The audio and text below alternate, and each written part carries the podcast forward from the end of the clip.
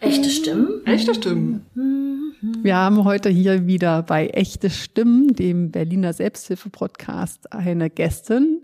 Das ist Sophia. Ja, wir haben ja schon öfter mal hier in dem Podcast gesagt, äh, wir freuen uns, wenn ihr euch meldet. Und wir haben auch in den Selbsthilfekontaktstellen gefragt, ob äh, wer Leute kennt, die vielleicht in unserem Podcast zu Gast sein wollen. Und äh, daraufhin hat sich schönerweise Sophia gemeldet. Ja, magst du dich vielleicht erstmal noch selbst äh, vorstellen und sagen, warum denkst du dir, hier, das ist ein schöner Platz für mich, äh, hier möchte ich gerne was sagen, hier bin ich richtig? Ja, genau. Also ich bin Sophia, ich bin 27 Jahre alt und komme eigentlich aus dem Harz und äh, lebe mittlerweile seit erst vier Monaten in Berlin und habe hier mein Praktikum angefangen ähm, bei der KISS in Pankow. Und ähm, warum mich im Endeffekt euer Format angesprochen hat, ist, weil für mich das ein Thema ist, was immer noch total stark tabuisiert ist und ich einfach finde, dass wir das aufbrechen sollten und ähm, mich einfach total gerne für diese ganzen Sachen einsetze. Und hoffe, dass ich vielleicht den oder die ein, andere, die ein oder den anderen auch dazu bewegen kann, ähm, offener damit umzugehen. Genau. Und ähm, sich vielleicht nicht wie ein Alien zu fühlen. Und Sophia, seit, seit wann bist du denn in der Selbsthilfe aktiv und wie war dein Weg dahin?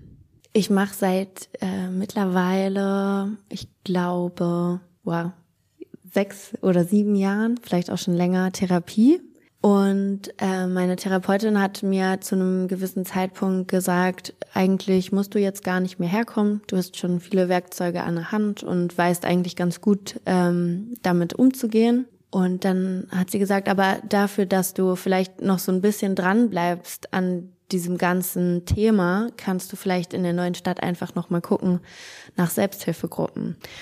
Und ich hatte sowohl von der Krankenkasse als auch von Therapeuten oder Ärztinnen, Ärztin nie gehört, dass ja Selbsthilfe eigentlich auch eine Säule ist von diesem ganzen gesundheitlichen System, neben Medikamenten und so weiter.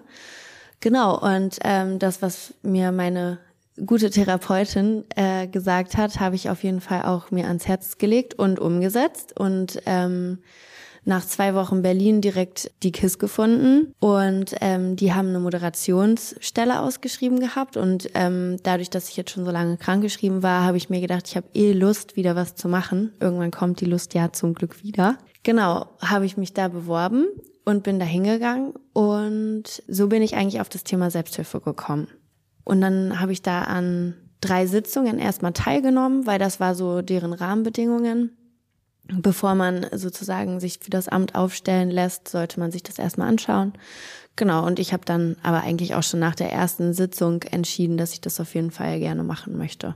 Für die HörerInnen, äh, die vielleicht nicht unbedingt mit den Abkürzungen was anfangen können, kurz KISS ist die Kontakt- und Informationsstelle Pankow. Das ist quasi die Selbsthilfe-Kontaktstelle dort. Und worüber wir hier sprechen oder Sophia gerade gesprochen hat, ist der offene Treff.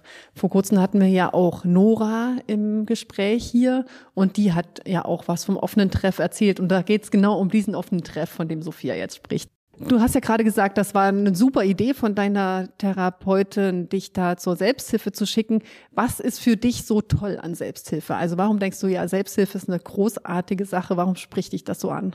Dadurch, dass ich jetzt einfach schon so lange ja mit dieser Krankheit auch zu kämpfen habe und am Rumsuchen war und in Kliniken war und vor allem die Therapeutensuche einfach enorm schwer ist, ähm, ist das für mich einfach so ein Angebot, was super niedrigschwellig ist und vor allem sofort da, was ich halt gar nicht auf dem Schirm hatte. Und du kannst halt relativ schnell einfach hingehen. Es ist vor allem in Berlin ja total gut verbreitet, was mir so auch in noch keiner Stadt irgendwie unter die Nase gekommen ist. Und dann ist es halt einfach so, dass du halt ja nur mit Betroffenen zusammensitzt, was auch wie ich finde, total wertvoll ist, sich darüber auszutauschen, weil viele Menschen einen gar nicht so sehr verstehen können.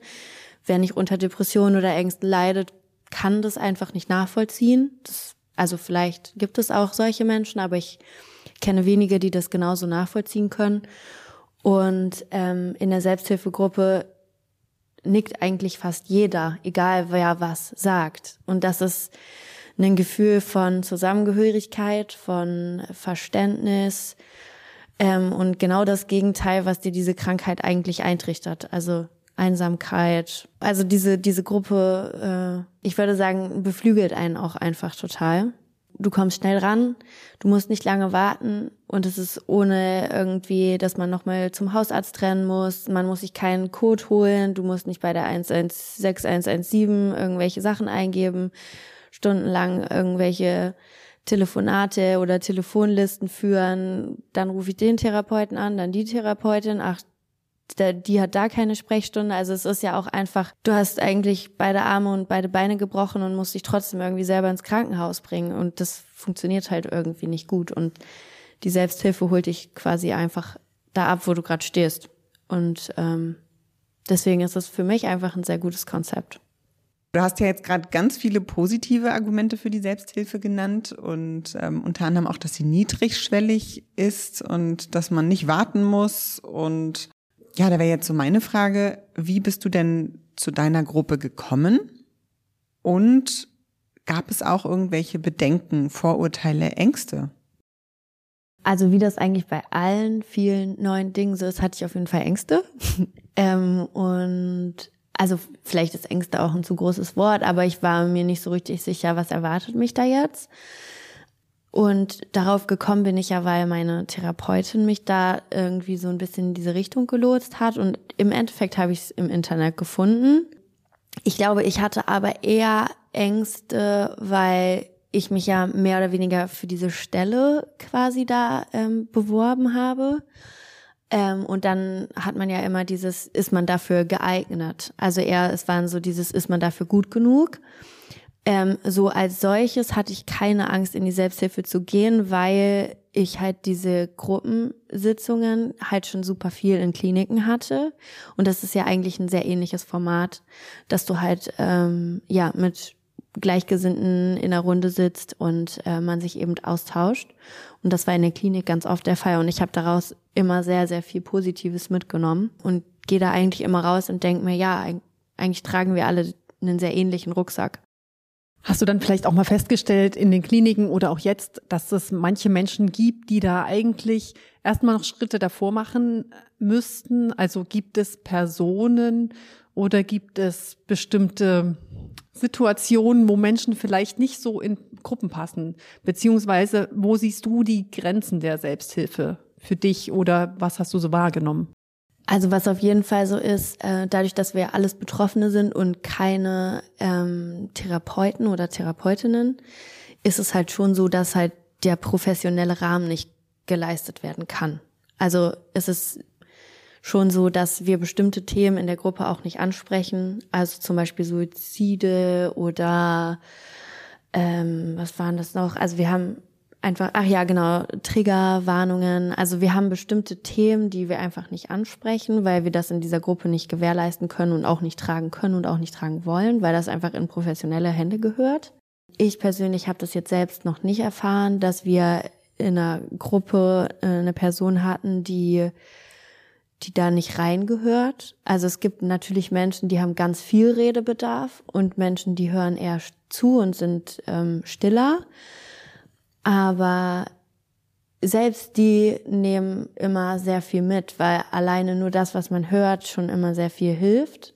Und ähm, das war auch tatsächlich ein, eine Frage. Da hatten wir dann eine Teilnehmende gefragt, warum sie so still war und ob das, ob es für sie nicht so gut war. Und da meinte sie doch, sie hat sehr viel mitgenommen, nur ist das einfach nicht ihre Art und ähm, sich da so zu öffnen.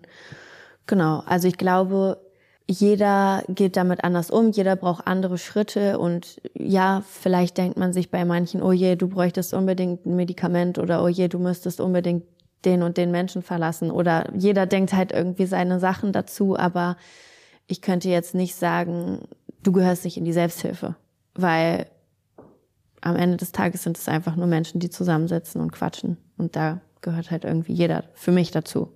Ihr habt ja ein ein gemeinsames Thema und darunter stecken ja ganz viele verschiedene Erfahrungen und auch Schicksalsschläge. Wie geht es dir damit, von den Problemen und dem Leid der anderen zu hören und das dann ein oder anderthalb Stunden lang? Wie, wie geht's dir damit? Zieht's dich runter oder beflügelt es dich? Also tatsächlich ist es so, dass ich nach der, nach den anderthalb Stunden immer erstmal glücklich bin. Also nach der Sitzung, wir machen am Anfang ein Blitzlicht, dann geht's immer erstmal allen nicht so gut, am Ende machen wir ein Blitzlicht, dann geht's immer allen sehr gut. Das ist immer schön. Ähm, so geht's mir auch. Es ist schon so, dass das auch anstrengend ist und schlaucht. Und manchmal macht mich das auch müde. Aber größtenteils ist es eher ein, eine Sache, worauf ich, also ich freue mich darüber und wenn ich merke, dass mir etwas nicht so gut tut, dann bin ich mittlerweile eigentlich auch ganz gut da drin, Dinge sein zu lassen.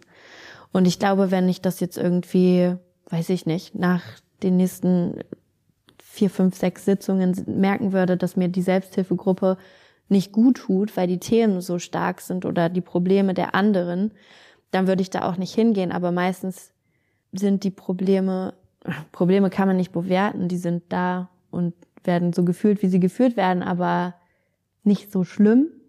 Also, weil wir sie irgendwie alle gleich durchleben und dadurch werden die Probleme ein bisschen kleiner. Also es ist so, ich kann das ganz gut aushalten. Ja. Ja, das klingt auf jeden Fall gut. Also das klingt sehr, sehr positiv, äh, wie du der äh, Selbsthilfearbeit gegenüberstehst. Hast du irgendein Erlebnis, wo du sagst, das hat dich am meisten bisher beeindruckt? Oder gibt es so bestimmte Dinge, die dich besonders begeistert haben bei der Selbsthilfe? Ja, und zwar, das ist nicht unbedingt positiv, aber es sind 90 Prozent nur Frauen.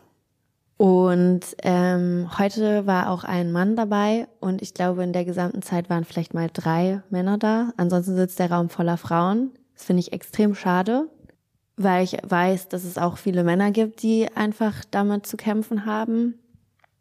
Genau, und dann denke ich mir immer, dass ich das eigentlich total gerne aufbrechen wollen würde, dass es sich nicht nur so sehr auf das weibliche Geschlecht bezieht, dass auch Männer einfach irgendwie mehr da gesehen werden.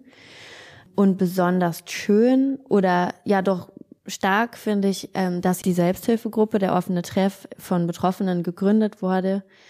Also dass das einfach Menschen aus eigener Kraft machen, die an dieser Krankheit erkrankt sind und trotzdem sowas auf die Beine stellen, weil sie sagen, hey, das ist wichtig und ähm, das ist auch was, was mir einfach super viel Kraft gibt und weshalb ich sage, ey, ich habe Lust darauf, das zu machen, weil am Ende des Tages ähm, müssen wir uns da, glaube ich, auch einfach ein bisschen mehr selber helfen, weil niemand kann anderthalb Jahre auf einen Therapeutinnenplatz warten. Also das ist einfach, weiß ich nicht, fehlen mir die Worte, weiß ich nicht, was das ist.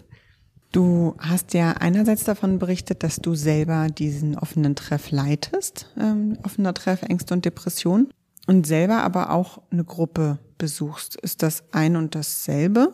In gewisser Weise machen wir das ähm, so, ja. Also in dem Moment, wo wir eine Gruppe leiten, sind wir auch selber Teilnehmende. Und alle von den Menschen, die diese Gruppe leiten oder moderieren, sind auch Betroffene. Also das ist auch der Gruppe total wichtig, dass das kein Mensch macht, der quasi noch nicht durch diese Leben Leidenswege gegangen ist, ähm, weil es einfach genau darum geht, dass man einander verstehen kann. Und klar sind wir dafür da, dass wir moderieren, Gruppenregeln ansagen, auf die Zeit gucken, irgendwie Gesprächsführung gewährleisten, aber wir nehmen auch in gewisser Weise mit teil. Also im Endeffekt berichten wir alle von Erfahrungen und tauschen uns aus. Und ähm, wir haben das ja jeden ersten und dritten Dienstag äh, um zehn und dann halt nochmal die Mittwochabende, den zweiten und vierten dann im Monat. Und wir sind momentan, ich glaube, fünf oder sechs Leute in dem Team. Und ähm, ich habe mich jetzt eigentlich immer für Dienstags angemeldet. Und wenn zwei Moderatoren von uns aber schon vor Ort sind, kann ich trotzdem einfach teilnehmen. Also ich kann Moderierende sein, aber auch einfach Teilnehmende. Genau. Und eigentlich nimmt aber auch jede von uns teil, die auch moderiert. Ja, du bist ja noch relativ frisch, kann man so sagen, in der Selbsthilfe. Klar, du hast gesagt, oder naja, das ist halt die Frage, ne, inwieweit du die Selbsthilfe an sich jetzt im Nachhinein auch so schon in, in den Klinikgesprächen beziehungsweise in den Gruppen in der Klinik siehst. Aber inwieweit würdest du sagen, hat Selbsthilfe dein Leben verändert? Also auch wenn ich jetzt vielleicht noch nicht so super häufig in Sitzungen war, ähm, was Selbsthilfe betrifft, hat es mein Leben enorm verändert, weil ähm, ich jetzt einfach dadurch nochmal dieses, diese Säule einfach kennenlernen durfte, die ich vorher nicht kannte, die ja doch sehr breit aufgestellt ist. Und ich mich am Ende des Tages ja auch dafür entschieden habe, hey, ich möchte da mein Praktikum machen, weil ich das einfach so wichtig finde und unterstützenswert finde. Im Endeffekt war es so, dass ich nach der ersten Sitzung äh, nach Hause geradelt bin und meine Mom angerufen habe und äh, ihr davon erzählt habe, wie wundervoll dieses Format ist. Und ähm, ja, wie, also mich beflügelt das. Ich finde es gut, ähm, sich darüber auszutauschen und kann das eigentlich nur jedem empfehlen, der sich vielleicht nicht direkt traut, mit einem Therapeuten zu sprechen. Das ist ja auch, ja, braucht man viel Überwindung ähm, um sich da vor einen wildfremden Menschen zu setzen und sich einfach so zu öffnen. Und ich glaube, das können ganz viele nicht. Und wenn man sich dann erstmal zusammen hinsetzt und einfach nur über Symptome spricht oder über Situationen, fühlt man sich auch schon einfach ganz anders verstanden und es wird nicht direkt auf eine Person runtergebrochen. Und das kann dir dieses Format einfach sehr gut geben. Ja, wenn du jetzt, sagen wir mal, ein Buch schreiben oder einen Aufsatz schreiben würdest über was du mit Selbsthilfe verbindest oder Jetzt hast du gerade gesagt, inwieweit es dich verändert hat oder was, was Selbsthilfe für dich bedeutet oder dein Weg mit oder in die Selbsthilfe. Wenn du dem einen Titel geben würdest, ja, dem Aufsatz quasi eine Überschrift oder einen Buchtitel oder so, würde dir jetzt ein Titel einfallen oder so ein Slogan oder irgendwas? Vielleicht sowas wie ähm, viele fühlen sich einsam, aber wir fühlen uns zusammen einsam und somit ist keiner mehr einsam. Also, weil das ist ja, was die Depression so oft mit sich bringt, dass man sich so alleine fühlt. Aber wir fühlen uns ja alle alleine und dieses Gefühl ist ja irgendwie auch dann so eine Form von Verbindung. Also ich merke halt auch einfach so dranbleiben lohnt sich. Also nicht aufgeben. Also egal wie viel ich jetzt schon versucht habe, jetzt bin ich halt irgendwie bei der Selbsthilfe gelandet. Und das ist wieder was, was irgendwie total gut ist. Also ja, genau. Und ich glaube, das ist tatsächlich auch was, was ich da so am meisten mit meiner Persönlichkeit irgendwie identifizieren kann. Also ich habe schon oft gedacht, boah, gar keinen Bock mehr, gar keine Lust mehr. Aber irgendwie ist man immer wieder aufgestanden und hat weitergemacht und war da, da, da und hat das gemacht oder das probiert oder weiß ich nicht, den Job nochmal geändert, die Wohnung geändert, weiß ich nicht. Also man versucht ja doch viel, um irgendwie einen Zustand des Glücks wiederherzustellen oder der Genesung. Ich weiß nicht genau, das liegt da irgendwie sehr nah beieinander, aber ja, das Dranbleiben lohnt sich irgendwie. Danke für diesen wunderschönen Titel, äh, Sophia. Wir sind jetzt schon langsam am Ende der Folge angekommen. Wir würden dich gerne nochmal fragen, ob du den ZuhörerInnen oder der ja, Berliner Selbsthilfe noch was auf den Weg geben möchtest? Hast du noch eine Empfehlung? Irgendwas, was noch nicht gesagt ist? Erstmal danke für eure Arbeit. Ist ganz wichtig, dass es euch gibt. Und ansonsten kann ich nur sagen, jeder, der davon gehört hat oder jede ähm, und vielleicht so ein kleines Kitzchen gespürt hat und das mal ausprobieren möchte, kann ich nur dazu ermutigen. Versucht das auf jeden Fall. Wer es nicht versucht hat, kann nicht wissen, ob es was für euch ist ich habe noch nicht eine Person gesehen, die da rausgegangen ist und gesagt hat, ach nee, ist irgendwie voll scheiße oder gefällt mir nicht, sondern genau das Gegenteil. Die meisten kommen sogar wieder. Genau, und es ist auf jeden Fall um einiges entspannter, als einen Therapeuten zu finden. Vielen lieben Dank, Sophia. Schön, dass du hier warst. Das war Sophia vom offenen Treff für Menschen mit Angst und Depression. Weitere Informationen zum offenen Treff in Pankow findet ihr auf der Webseite stz-pankow.de. Den Link findet ihr auch nochmal im Podcast-Beschreibungstext. Und noch ein Hinweis in eigener Sache. Wie ihr vielleicht wisst, feiert unsere Selbsthilfe-Kontaktstelle Sekes Berlin dieses Jahr ihr 40-jähriges Bestehen. Wir sind stolz darauf, seit so vielen Jahren Menschen in schwierigen Situationen unterstützen zu dürfen und sind dankbar für die vielen Menschen, die uns auf diesem Weg begleitet haben. Gleichzeitig ist uns bewusst, dass Selbsthilfe oft noch zu wenig bekannt und mit Vorurteilen behaftet ist. Aus diesem Grund möchten wir unsere Jubiläumsfeier nutzen, um die Selbsthilfebewegung in Deutschland noch bekannter zu machen und eine positive Wahrnehmung von Selbsthilfe zu fördern. Wir planen, unsere Feier gemeinsam mit Selbsthilfeaktiven zu gestalten und ihnen den Raum zu geben, den sie verdienen. Wenn ihr mehr über unsere Arbeit erfahren wollt oder euch an der Feier beteiligen möchtet, besucht gerne unsere Webseite www.sekes-berlin.de. Vielen Dank und bis zum nächsten Mal. Echte Stimmen? Echte Stimmen.